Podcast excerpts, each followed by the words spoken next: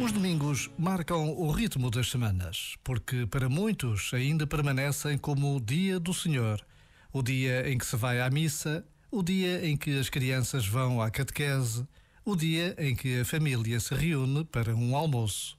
E ainda bem que assim é. Por vezes, basta a pausa de um minuto para colocarmos Deus no centro das nossas vidas e para lhe agradecer tudo o que somos. Este momento está disponível em podcast no site e na app.